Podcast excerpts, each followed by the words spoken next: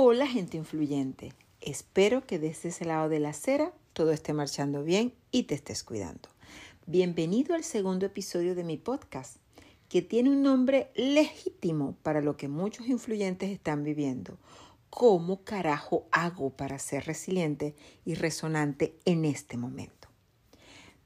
Permíteme compartir contigo mi mirada sobre esto en tres actos y no dramáticos, sino prácticos.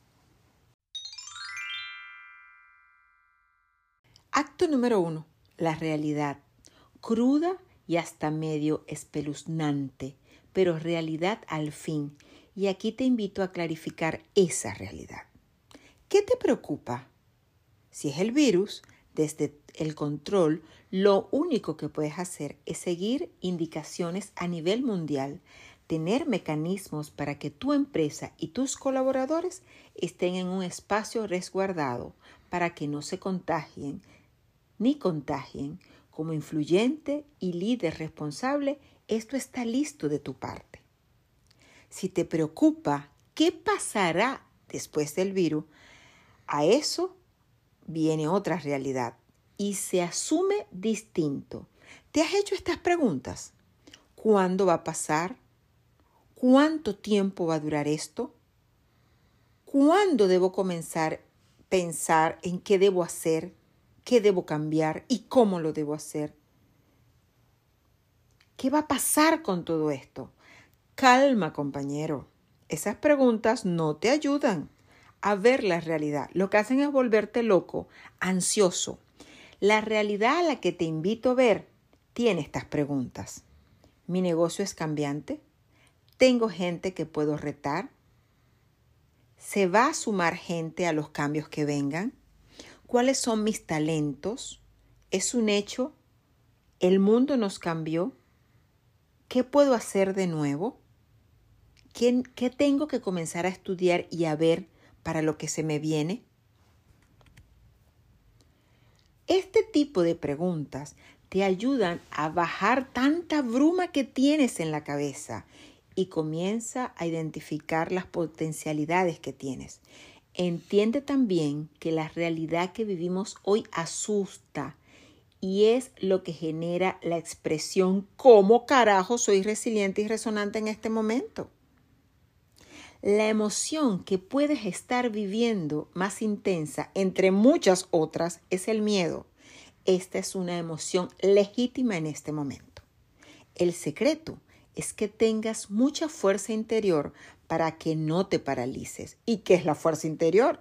Lo que te ha llevado a ser ese líder gerente de ventas exitoso que eres, el más influyente, el que cumple con su desempeño, como diríamos los venezolanos, el papá de los helados comienza a verbalizar, el modelo de negocio va a cambiar, las economías van a cambiar, los canales de distribución, la contratación de la empleomanía, la importancia de la tecnología.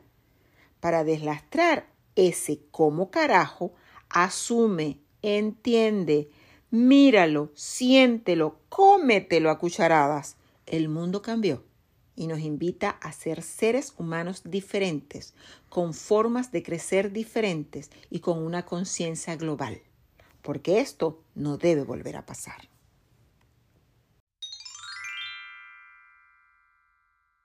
Acto número 2. ¿Cómo soy resiliente?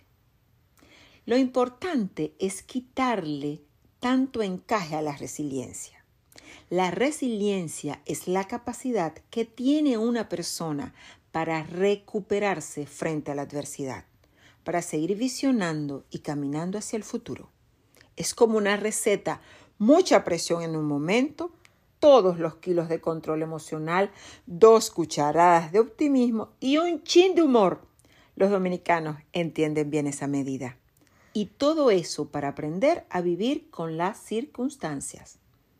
Quitarle el encaje es entender que no es que nunca se experimenta angustia, tristeza, es que sabemos cómo afrontar las dificultades y vivir esas angustias y esas tristezas. Para poder ser resiliente de manera práctica, te doy cinco acciones en este acto. Uno, Establecer relaciones y buscar relaciones estratégicas. La gente que está en gremios siempre tiene más información de cómo va la cosa. Pregunta a tus colegas, están en la misma situación que tú.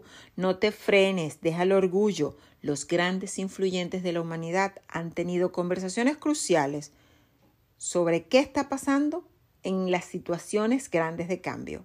El Dr. King y Malcolm X, Steve Jobs y Bill Gates. Es el momento de cultivar relaciones productivas para lo que será tu nuevo negocio. Acción número 2. Acepta el cambio. No te resistas. El mundo nos cambió. Y lo importante es cómo vamos a estar para enfrentarlo. Eso es lo que hay hoy y habrá mañana. Tercera acción. Reinventar. ¿Y ahora cómo vamos a hacer? Necesitarás un proyecto de vida, un proyecto nuevo de trabajo. Usa la técnica nueva, Design Thinking, para crear nuevas formas de hacer negocios, nuevos productos, nuevas formas de distribuirlos, tecnologías que, te acompañen. Y sobre todo, identifica qué influyentes internos tienes para que sean replicadores de cambio y para que se sienten en la mesa contigo a crear el nuevo modelo de negocio las nuevas reglas del mercado, te toca ser explorador de nuevos territorios y no lo hagas solo.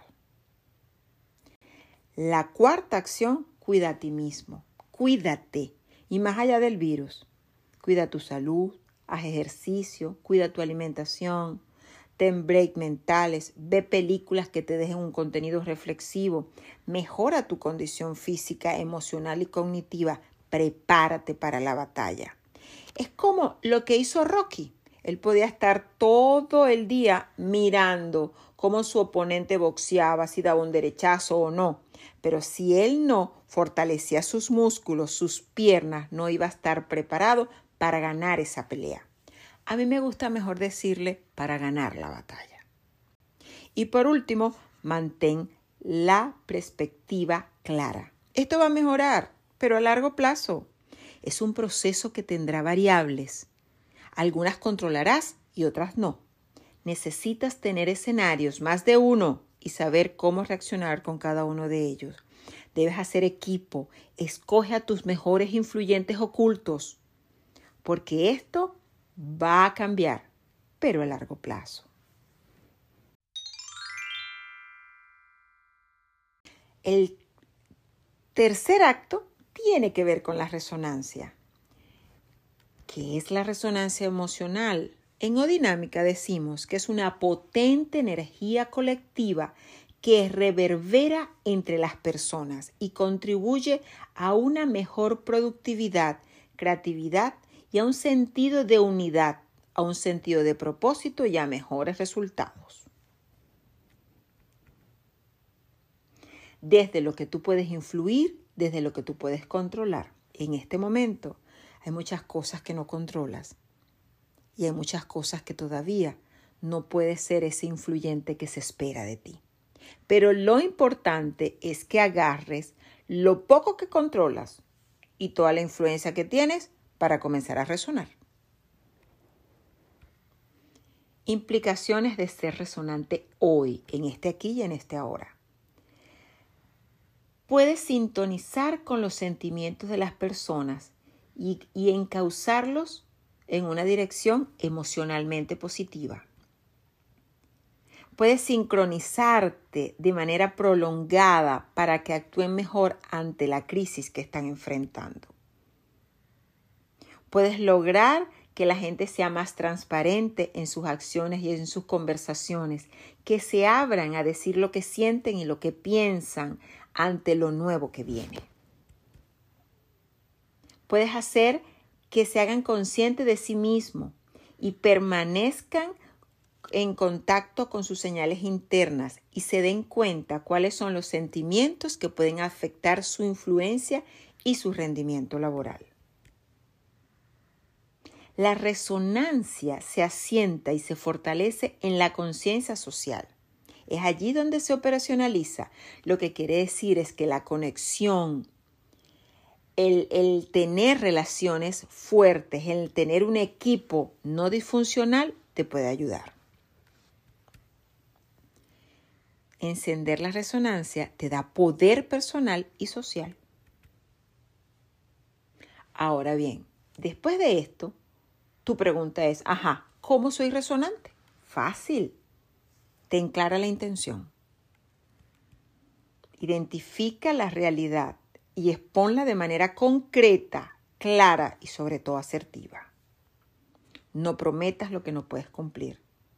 Solamente puedes dar en este momento lo que tienes bajo tu control. Invita a la acción. Inspira para alterar el pensamiento de otros. Esto de crear un nuevo modelo de negocio, de hacer que la organización sea diferente, no solamente está en los influyentes estratégicos, tenemos influyentes ocultos que pueden estar pensando y generando ideas que te pueden ayudar en este momento. Tu reto es identificarlos y ponerlos en la mesa de trabajo para que te ayuden. Y es una manera de alterar sus pensamientos e inspirarlos para la acción. Hay que retar el pensamiento, la diferencia. Necesitamos de todas las generaciones que hay en la organización para que esto pueda tener sentido modela con el ejemplo, pero con el ejemplo de que todo es posible. Lo primero que tienes que hacer para resonar en otro es creerte que esto va a pasar y que esto será posible. A la final, ¿qué es la resonancia hoy? La gente resonante hoy es aquella que es capaz de utilizar sus emociones, sus palabras, todos sus talentos para demostrar cómo debe ser ese cambio, cómo vamos a enfrentar todo lo que viene después que pase este virus. Esto implica hacerlo de tal manera que mucha gente quiera acompañar a esta gente resonante. En este momento, lo importante es lo que estás viviendo, pero lo más importante es cómo vas a estar cuando esto pase. El objetivo de este segundo episodio es que puedas visualizar que no es tan difícil ser resiliente y que necesitas la resonancia para poder hacer el cambio que se espera en ti y en tu organización. Como siempre, es un placer servirte.